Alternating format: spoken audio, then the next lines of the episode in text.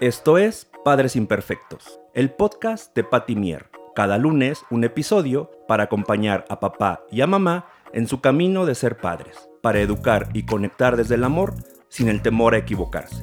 Bienvenidos y bienvenidas. Hola, ¿cómo están? Soy Patimier y te doy la bienvenida al episodio número 9 de Padres Imperfectos. El tema de hoy es Navidad sin chantajes. ¿Cuántas veces como papás y mamás en automático, cuando se va acercando esta época, sentimos que tenemos un arma a nuestro favor y estamos amenazando todo el tiempo a los niños y chantajeando con que Santa Claus no les va a traer nada, no les va a dejar ningún regalo, em, le cuentan la típica historia que van a encontrar carbón en el árbol, eh, cuando pasa la Navidad empezamos con los Reyes Magos y les quitamos a los niños esta gran ilusión de disfrutar la Navidad. Te quiero platicar el por qué no hacer este tipo de chantajes. Primero te quiero aclarar em, lo que son los premios y los castigos para que veas de fondo el por qué no hacerlo. Les he platicado siempre que los premios, cuando premiamos a los niños todo el tiempo, los acostumbramos a hacer o dejar de hacer las cosas y la motivación siempre es un premio. Entonces son los típicos niños que solo hacen las cosas cuando les damos algo a cambio y no pueden hacer nada si no les tenemos que decir, te voy a dar una estampita, te voy a comprar un juguete, te voy a comprar un helado. Y entonces ya en automático cuando les pedimos algo, nos piden algo a cambio. Y eso eh, nosotros como papás somos responsables porque los estamos acostumbrando a eso. Y cuando nuestro método de educación es castigar y los niños hacen o dejan de hacer las cosas por miedo a un castigo, entonces los niños no lo hacen por convicción, lo hacen porque los vas a castigar o van a tener que pagar por algo que hicieron. Por eso existen las consecuencias que les he platicado. Eh, no se pierdan el episodio número 7, que les hablo de los castigos y las consecuencias y van a entender de fondo eh, por qué no castigar o premiar y cómo sí saber que estamos poniendo unas consecuencias. Te invito a que escuches ese episodio a fondo. Entonces, entendiendo esta parte de los premios y los castigos, ¿por qué no hacerlo? Al utilizarlo nosotros en la Navidad, primero les estamos quitando a los niños una gran ilusión. Esta gran ilusión de disfrutar la Navidad los estamos amenazando. Y ya pierden esta, esta parte de hacer las cosas y de esperar esta gran ilusión de Santa Claus. Entonces se acerca esta fecha y nosotros empezamos a amenazar a los niños. Eh, ¿Qué es lo que pasa? Mm, yo te aseguro que si esto, y lo digo entre comillas, realmente funcionara, los niños eh, en esta época de Navidad se portarían perfecto porque saben que, Santa no les va a traer nada. Y realmente no ocurre, lo único que pasa es que los estamos amenazando, amenazando y amenazando. Y si somos sinceros, es algo que sabemos que no va a pasar. Entonces deja que tu hijo disfrute esta época y evita eh, estarlos amenazando y chantajeando. Otro punto muy importante, porque a veces me dicen, bueno, en, en nuestra casa no utilizamos este método, ¿Qué pasa si los tíos, los abuelos o los amigos eh, les preguntan a nuestros hijos, eh, ¿te estás portando bien para que Santa te traiga algo? Eh, se vale con todo el respeto decir, fíjate que nosotros, Santa siempre nos trae cosas, es una ilusión que tenemos. Y entonces como dar a entender que tú no aplicas ese método y que tu hijo se sienta seguro, porque a veces estos nervios cuando les están preguntando cómo se portan, les provoca un poco de ansiedad. Entonces deja que tu hijo disfrute esta época de Navidad. Otra de las cosas que pasa cuando utilizamos este método es el chantaje emocional. Estamos utilizando este chantaje para que los niños se porten bien o em, hagan o dejen de hacer las cosas, como les dije, por un premio, por un regalo, eh, por ese miedo a quedarse sin el regalo y, están con esta ansiedad que provocamos. Eh, lo que les dije también, el, el clásico te va a traer el carbón. Al final estamos usando el chantaje emocional. Entonces, ¿qué le estás enseñando de fondo a tu hijo? Hacer cualquier cosa por recibir un premio. Ese es el mensaje que realmente le estás mandando. Más allá del miedo que le quieres meter para que se porte bien, realmente lo que estás ocupando es un chantaje emocional. Y el mensaje oculto que le estás mandando es por un premio haz lo que tú quieras. Por un regalo el 24 de diciembre tienes que hacer lo que sea. Entonces no creo que este sea el mensaje que tú le quieres mandar a, a tus hijos. Eh, entiendo perfecto que esta herramienta la utilizamos cuando no tenemos más herramientas. Entiendo perfecto que en esta época ya queremos salir de vacaciones y ya estamos un poco cansados. Los niños en el tema de la escuela les cuesta un poquito más de trabajo porque ya estamos pensando todos en las vacaciones, las posadas, los regalos. Si a ti es algo que te emociona, imagínate a tus hijos o a tus hijas que tanto les emociona. Entonces, si ves que es la única herramienta que estás utilizando, chantaje, premiar o castigar, te invito a que hagas un alto y veas qué puedes hacer diferente. Em, si necesitas descansar como mamá o papá, darte tiempo, dedicarte tiempo y es como llenar tu tanque de gasolina, pero evita hacer este chantaje emocional. Em, pero como siempre les digo, eh, usted, yo les doy las sugerencias y ustedes hacen lo que creen que es mejor para ustedes. Lo que yo quiero es que veas de fondo que realmente no le va a funcionar. Yo te invitaría, así como siempre les digo un no, les doy un sí. Entonces te invitaría a hacer una reflexión y que sea un propósito esta Navidad, que vivas una Navidad sin chantajes, que dejes que tu hijo disfrute esta ilusión, eh, que se llene de tradiciones, que sea para ti un pretexto más para que tu hijo tenga tradiciones, convivencia familiar, que aprenda a agradecer lo que le, lo que le pasó, lo que le gustó, lo que no le gustó de este año, en vez de enfocarnos en amenazar. Y como te estaba diciendo, así como les digo el qué no hacer, te invito a qué sí hacer, que utilizas esta época navideña para fomentar tradiciones. Y te traigo algunas opciones que sí podemos hacer en este reto de vivir sin, sin chantajes y tener una Navidad sin chantajes. Te voy a dar cinco cosas que sí podemos hacer. La primera es hacer una lista de cosas que no me gustaron este año y ver qué puedo cambiar o mejorar. Eh, esta es una actividad familiar que no nos toma mucho tiempo y desde chiquitos podemos hacerla. Em, aunque tu hijo a veces no pueda escribir o a lo mejor no tenga el mejor vocabulario, el que te escucha a ti agradecer con ese ejemplo es más que suficiente. Entonces vamos a hacer una lista de las cosas que no me gustaron este año y ver qué puedo cambiar o mejorar. El escuchar a los demás integrantes de la familia, hacer esta lista nos ayuda y nos hace reflexionar y creo que es una tradición que si la pones en tu familia puede ser muy efectiva a largo plazo. La dos puede ser planear y anticipar que podemos comprometernos el próximo año para mejorar. Eh, fíjense que yo este año me sentí mucho más intolerante. Fíjense que yo este año disfruté poco. ¿Qué puedo hacer el año que viene para disfrutar más? ¿Qué puedo hacer el año que viene para ser más tolerante? Eh, fui muy impuntual este año. Este año, el siguiente año quiero mejorar mi puntualidad. Entonces ver qué puedo hacer y el hacer en compromiso grupal nos ayuda como familia comprometernos y apoyarnos. Y también te deja una herramienta a largo plazo. El tercer tip que te quiero dar es seguir o empezar una tradición. Em, si tienes una tradición, que no se pierda esa gran tradición. ¿Por qué es la importancia de las tradiciones en este tema de la familia? Porque eso nos hace sentir que pertenecemos a la familia, eh, sobre todo cuando son adolescentes y naturalmente no quieren participar con nosotros en estas tradiciones. Primero no esperes que, como siempre les digo, tus expectativas, no pongas tus expectativas tan grandes y esperes que los adolescentes eh, cooperen de la mejor manera. Tal vez no lo van a hacer de la mejor manera pero ahí van a estar. Sobre todo cuando es una tradición que les inculcaste desde chiquitos, eh, la van a querer como buscar y seguir no de la manera que tú esperes y que te digan de la manera más feliz que quieren participar, pero eso los hace pertenecer y recordar estas tradiciones y también es un regalo a largo plazo.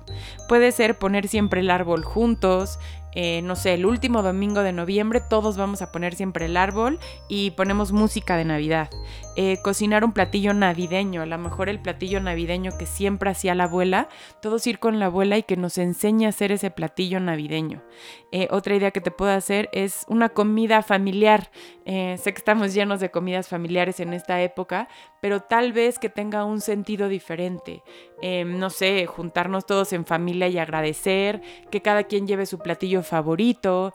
Mm, en vez de darnos regalos, podemos este, regalarle a alguien más, juntar dinero para irnos a algún viaje, que siempre tengas un pretexto extra para que puedas este, convivir en familia y que siempre se quede una tradición a largo plazo.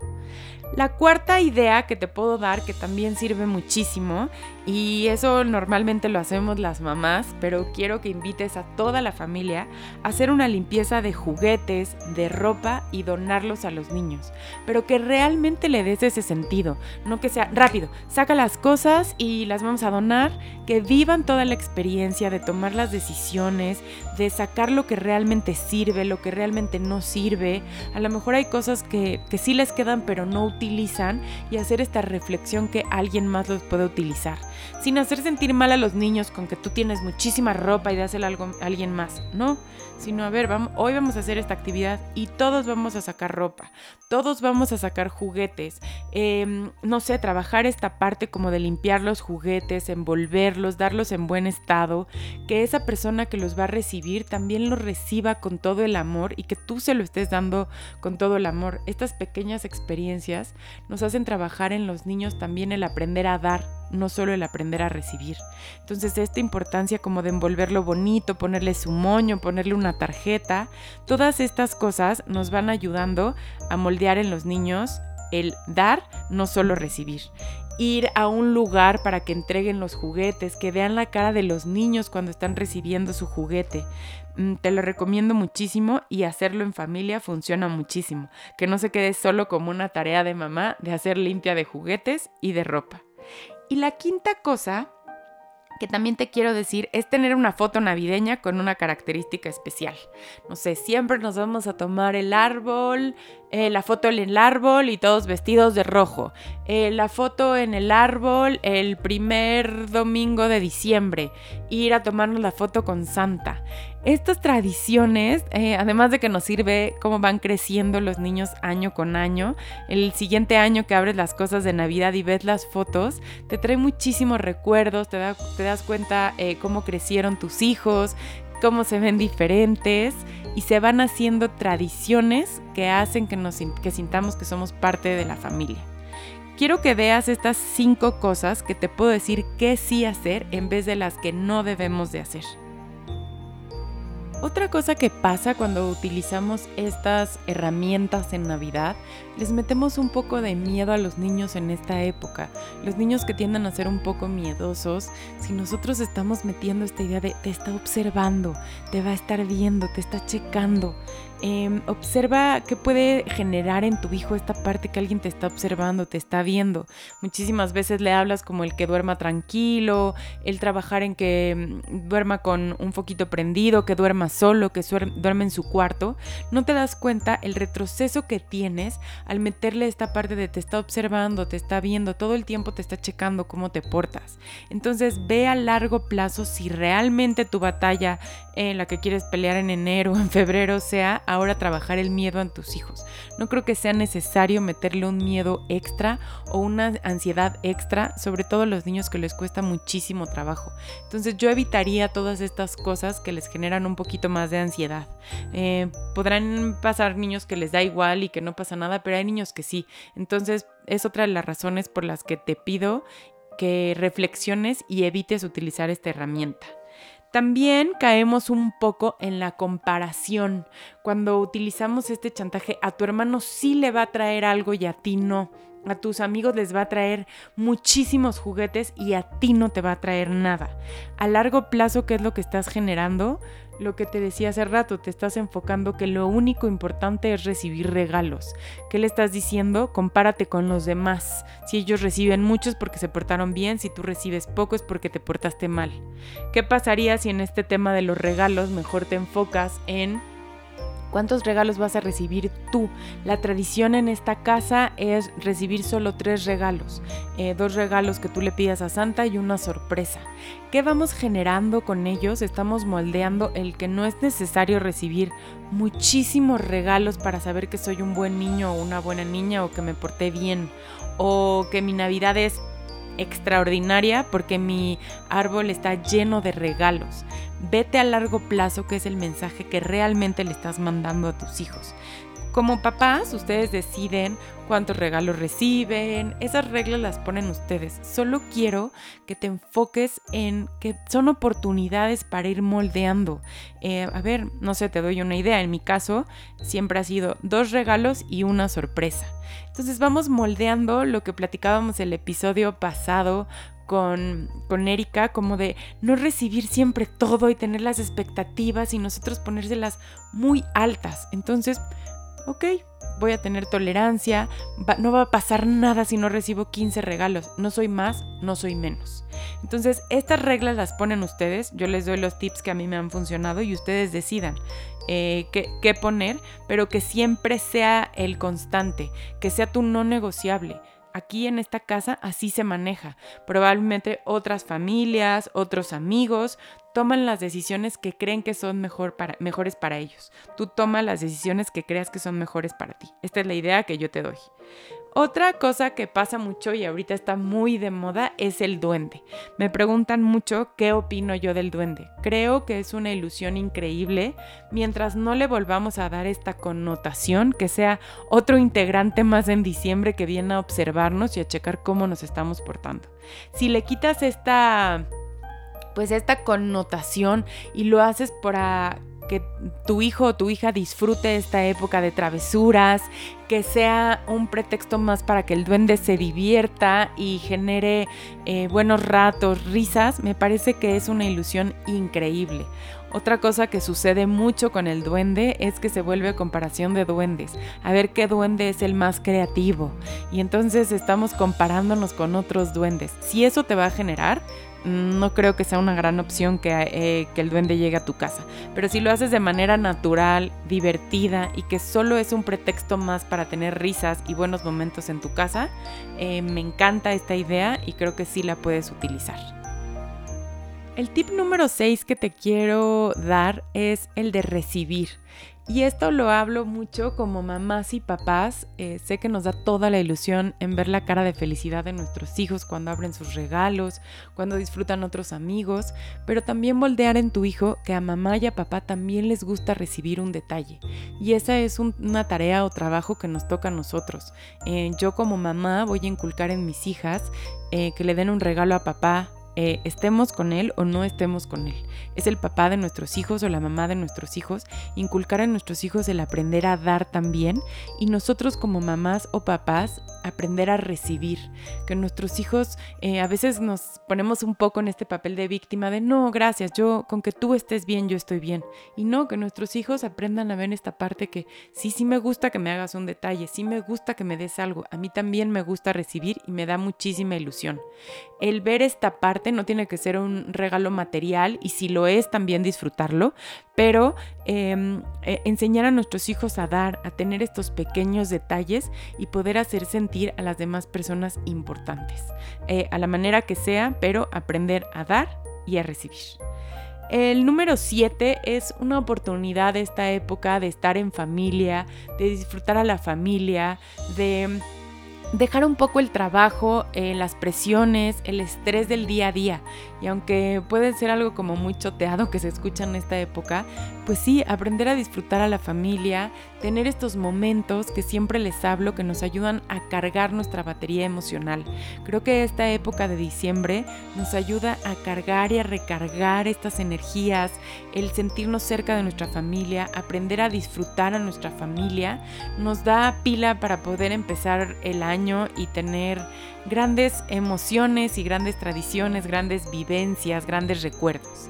Entonces aprovecha esta época para disfrutar a tu familia, eh, los que estén cerca, los que estén lejos, no importa. El, el hacerlos sentir presentes, importantes. Creo que esta pandemia nos enseñó que la distancia no importa y puedes hacer sentir a las demás personas que están cerca de ti y son importantes para ti.